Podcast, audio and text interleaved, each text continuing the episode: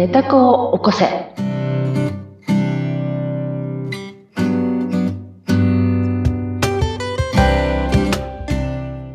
皆様こんにちは。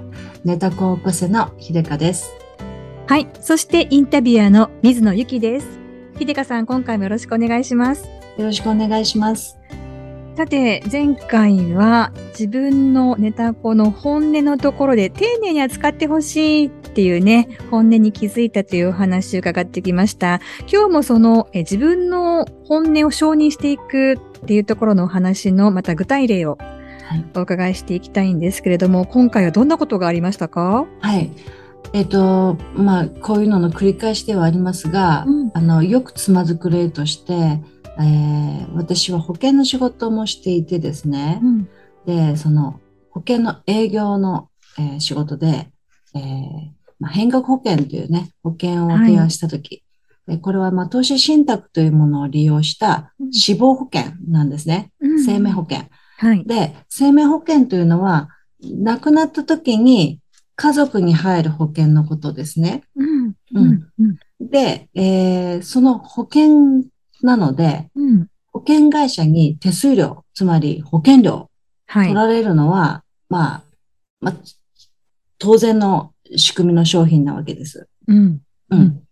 えー商品というものは、やはり売る側と、はい。あの、それを利用する側と、うんえーその価値がお金に換算して見合ったときに、うんその商売成立するというふうに思っていますね。うん。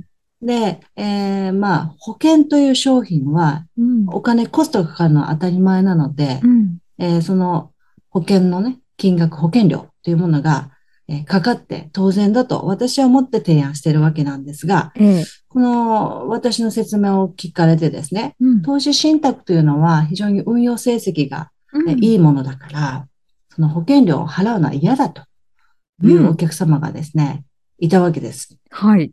で、あの、保険料を払うのは嫌だっていうわけですね。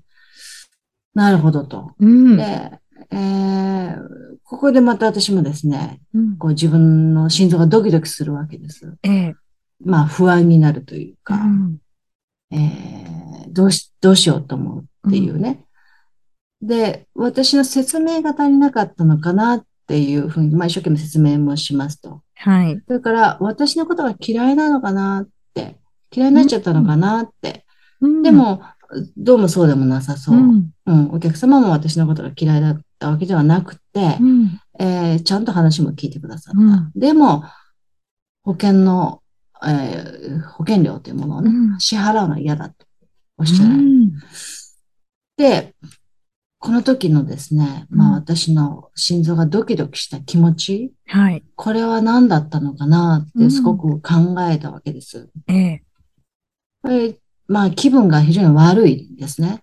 うん。うん。で、不安定な気持ち。はい。これは、うん、しばらくちょっと答えが出なかったんですけど、うんある時に、ああ、これは、うんあの、私のことを信用してほしかったんだなって、思ったんですねこはい。の不安な気持ちは。うんうん。あの、説明が悪くて私を責めてたわけでもない。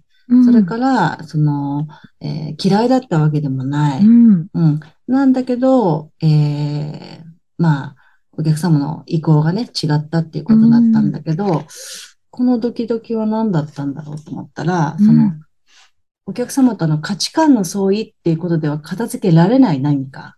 はあ。うんそれは、私を信用してほしかったっていうこと、うんその信用が得られなかったことによるうん。不安、心臓がドキドキしてたっていうことなんだなってうん。思ったんですね。はい。うん。えっと、価値観が違って皆さん当たり前じゃないですかう。んうん。はい。考えも違って全員当たり前で。うんうんうん。だから、その、えー価値観が共有できた喜びっていうか、奇跡的なことっていうのは非常に稀なことだから、うんあの、非常に嬉しい、ありがたいこと。うんでも、価値観は違うんだけど、うん商品の提案して、そのサービスを欲しいっていう人はいるわけだよね。うんうんうんうんその中で成立しなかったうん時に、うん自分が自分の力を信信じてもらえなかったってことですごく傷ついたっていう、うんそういうことだったんですね。うん。力不足って思っちゃったっていうこともあるわけですね、じゃあ。そうなんです、そうなんです。でも力不足じゃなかったんですよね。うーん。単なる力不足で心臓がドキドキしてたっていうわけではなかったんですうね。ん。うん。よくよくじゃあネタ子に聞いてみると、本心をこう探っていくと、私のことを信用してほしい、そう、信じて託してほしい、そ話を聞いてほしいっう。うん。ていうところに行き着くわけなんですね。うんうんまあちょっともっと深く言うと、うん。えっと、価値観が違うわけだから、はい。信用はしててもサービスは買わないってことはあるわけですよね。うんうんううんん。ありますね。はい。うん。それはそれでいいわけです。そこはじゃあ契約にならなくても、うん。信頼してもらえたかどうかっていうのは、うん。確かに話の中でなんとなくわかりますよね。わかりますよね。うん。うん。そこはそ、。そこなんですよ。ああ、うん。なるほど。じゃあその、なんとなくこう、じゃあ違和感があるまま、うん。そのけ制約え契約が成立しなかったっていううん。ところに行ってしまった時のうん。不安。不安、そうです、そうです。その不安は何かと言ったら、うん納得した不成立じゃないってことですね。だから、そうなんです、そうなんです。何かこう、もやっとしたまま終何かもやっ。としてるっていう、そまあ、そこにでも、あの、一度立ち止まるところがやっぱり秀香さんですう。ね。もやっとしたまま、過ごさ、やり過ごさない。うん。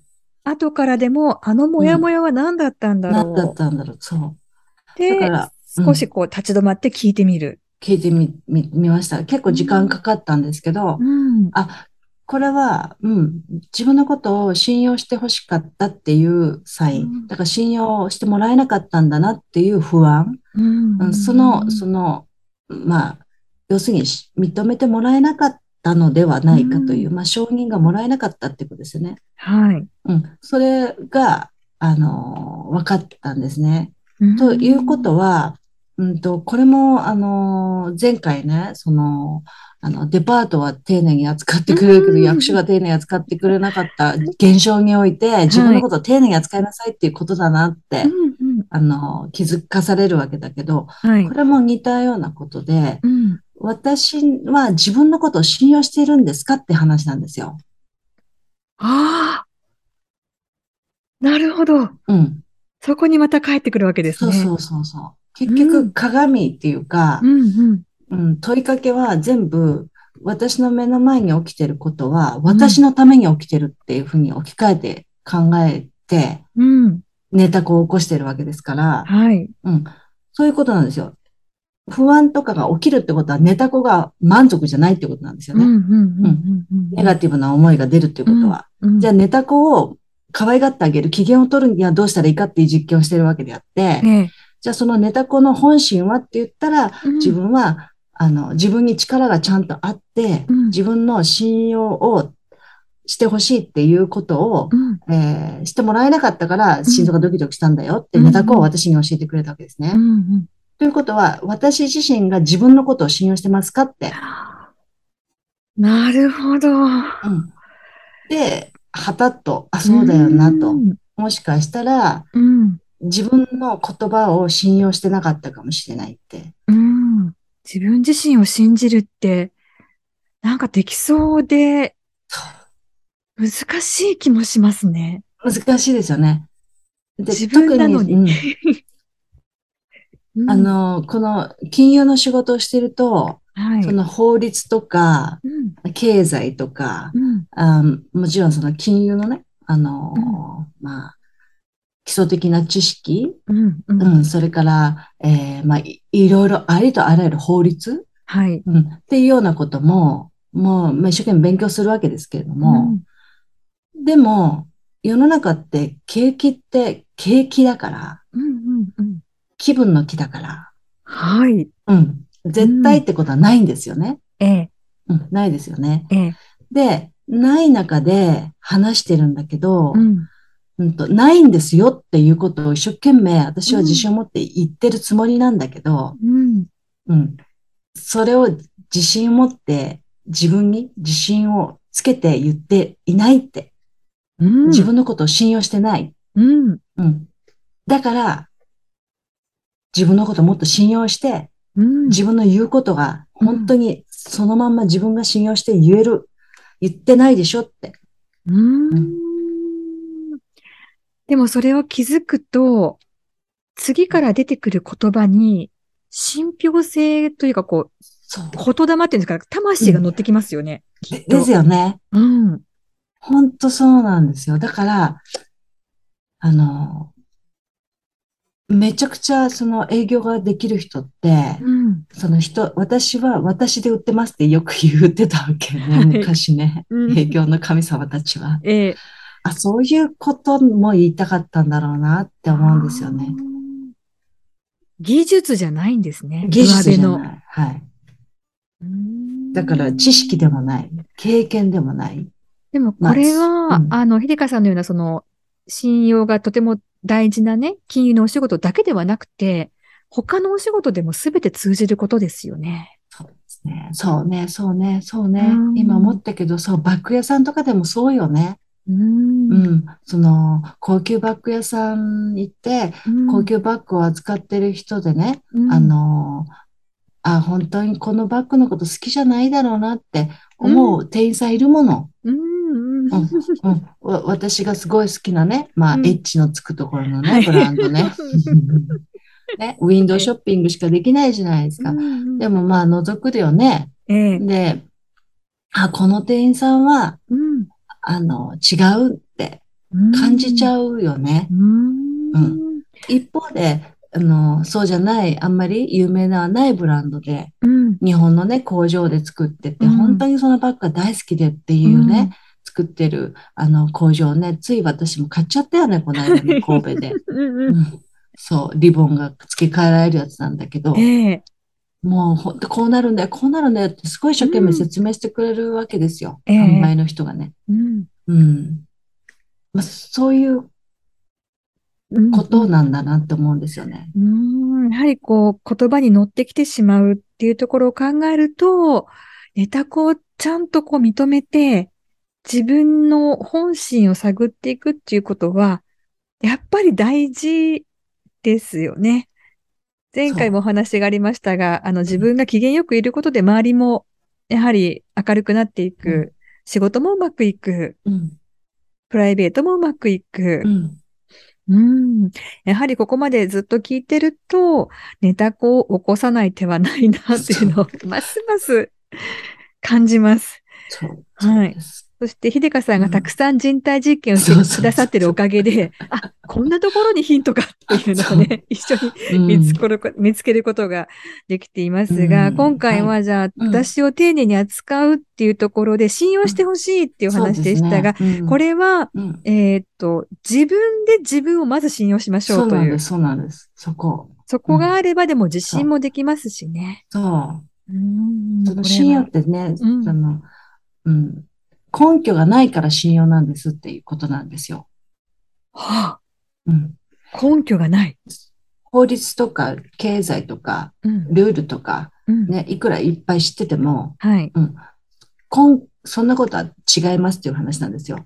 根拠がな、な、ないから自分を信じる力なんですよね。それ自信。うーんなるほど。自分で信じていく力が大事っていうことなんですね。またこれ大きな気づきを今回も いただきました。さて、えーまた次回へとお話は続いていきますが、次回もこの、きんえー前回ですね。前回、そして今回のお話をもとに、また新たな発見をお伺いできればと思っています。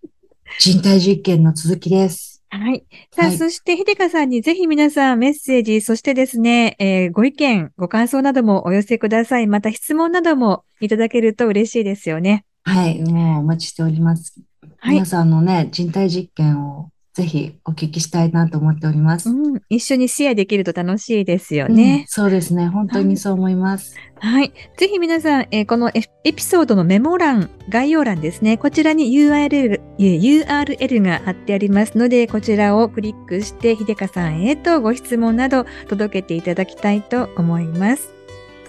はい。お待ちしてます。ということで、ここまでお相手は、はい。ネタコを起こせの秀香と、水野ゆきでした。ありがとうございました。ありがとうございました。